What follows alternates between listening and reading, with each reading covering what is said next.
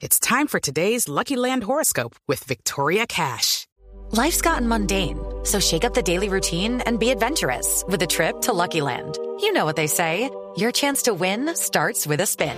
So go to LuckyLandSlots.com to play over 100 social casino-style games for free for your chance to redeem some serious prizes. Get lucky today at LuckyLandSlots.com. Available to players in the U.S., excluding Washington and Michigan. No purchase necessary. VGW Group. Void where prohibited by law. 18 plus. Terms and conditions apply. Ahora 736, señor ministro de Ambiente Luis Gilberto Murillo, buenos días. Ah, muy buenos días, Ricardo. Ministro, ¿cuál es el reporte que tiene hoy en la mañana de la emergencia ambiental en la Lizama? ¿Qué sabemos sobre lo que está pasando hoy? Bueno, eh, como usted sabe, la prioridad es obviamente superar completamente la situación de emergencia. Eh, ayer se presentaron eh, afloramientos dos eh, muy cercanos en el área controlada de, de, la, de, la, de la fuente y tenemos ya el reporte tanto de Ecopetrol como de los técnicos del, Consejo Municipal de, y Departamental de Gestión de Riesgo de Desastres que no hubo afectación al cuerpo hídrico. Tenemos alguna, alguna previsión que hay que tomar en términos de de las, de las lluvias y precisamente vamos a estar en sesión de trabajo con la directora encargada del IDEAM para mirar todos estos escenarios para que se tomen todas las medidas del, del caso. Sí, ¿Ha llovido en la zona, ministro? Discúlpeme que lo interrumpa, pero me parece en la, muy En la importante zona se han este- este presentado algunas lluvias, en la zona se han presentado algunas lluvias eh, y vamos a tener un a tener un, más lluvias según el IDEAN, va a ser un periodo de lluvias, así que hay que tomar todas las previsiones en los puntos de control y por eso le vamos a insistir precisamente hoy en nuestras sesiones de trabajo en la zona Ecopetrol para que se agilice la recolección del material eh, a- a- que está sobre el sobre la, la, la Lizama y sobre eh, Caño Muerto. Eso es muy importante porque nos viene un periodo de lluvias y esos escenarios se nos va a presentar eh, el IDEAN eh, eh, eh, hoy. Si aumenta el Y- caudal de los ríos y las quebradas, ministro, ¿aumenta el riesgo de que se expanda la contaminación?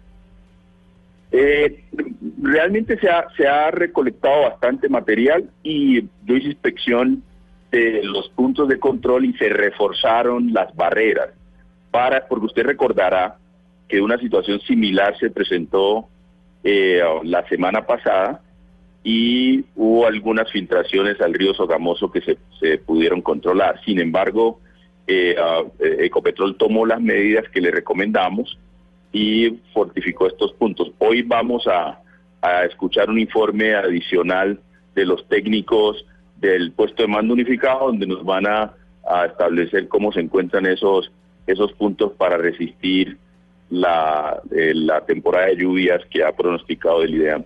Ministro, de anoche a hoy, ¿hay alguna respuesta adicional de Ecopetrol tras conocer que la ANLA inició el proceso sancionatorio, formuló el pliego de cargos por el manejo inadecuado de la emergencia? Sí, la, eh, es decir, la ANLA procederá a notificar esta, esta apertura de, de investigación y formulación de pliego de cargos que son muy claros. Allí ustedes vieron ya lo que ha establecido la, la ANLA y esperamos obviamente la, la respuesta de, de Ecopetrol. Ahí se inicia este proceso, eh, um, esta investigación en la cual hemos pedido a, obviamente a, a la Fiscalía y a la Procuraduría que la acompañen para garantizar el mayor rigor posible y la mayor transparencia posible. Ministro, ayer Ecopetrol aceptó que sí había un nuevo hueco por el que se estaba filtrando petróleo, algo que venían diciendo las comunidades de la zona, que finalmente al parecer está controlado, pero eso lo que significa, sin ser yo obviamente una ingeniera de petróleos, es que sigue existiendo mucha presión.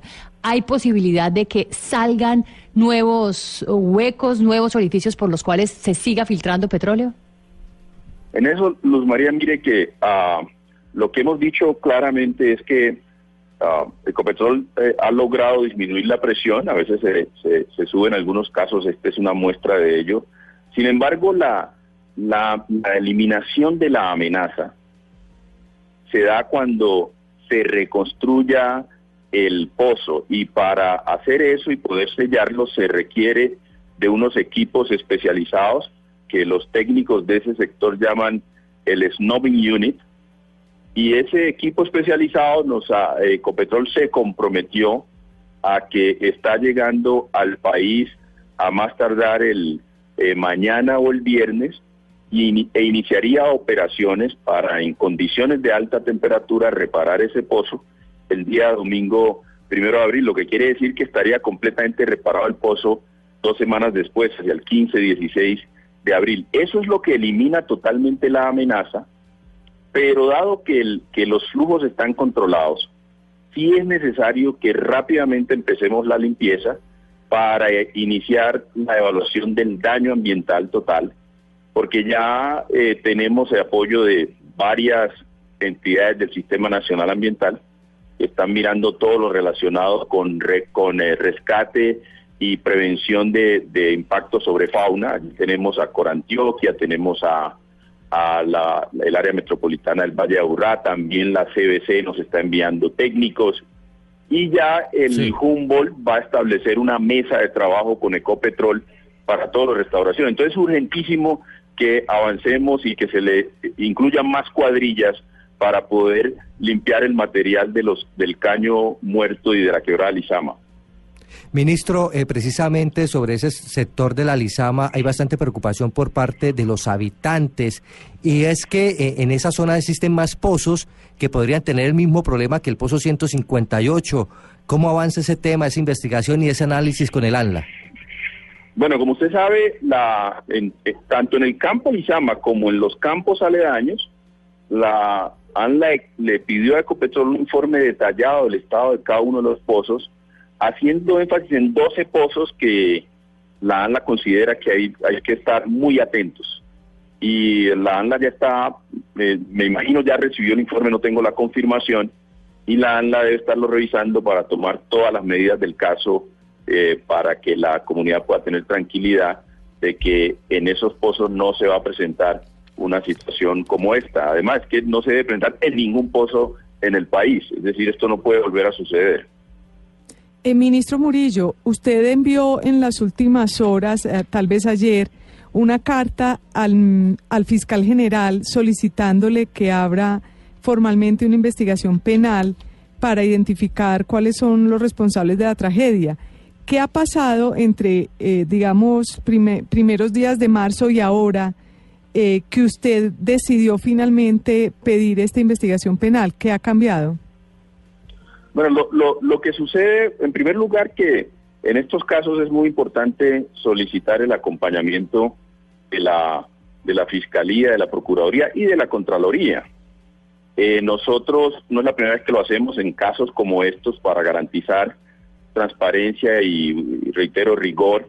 Eh, siempre hemos solicitado ese acompañamiento eh, y muy amablemente estas instituciones lo han facilitado sin embargo, en este caso lo que hemos pedido es el acompañamiento, pero también que um, se estudien las distintas conductas disciplinarias o, penales o fiscales, porque eh, es, es un asunto de precedente.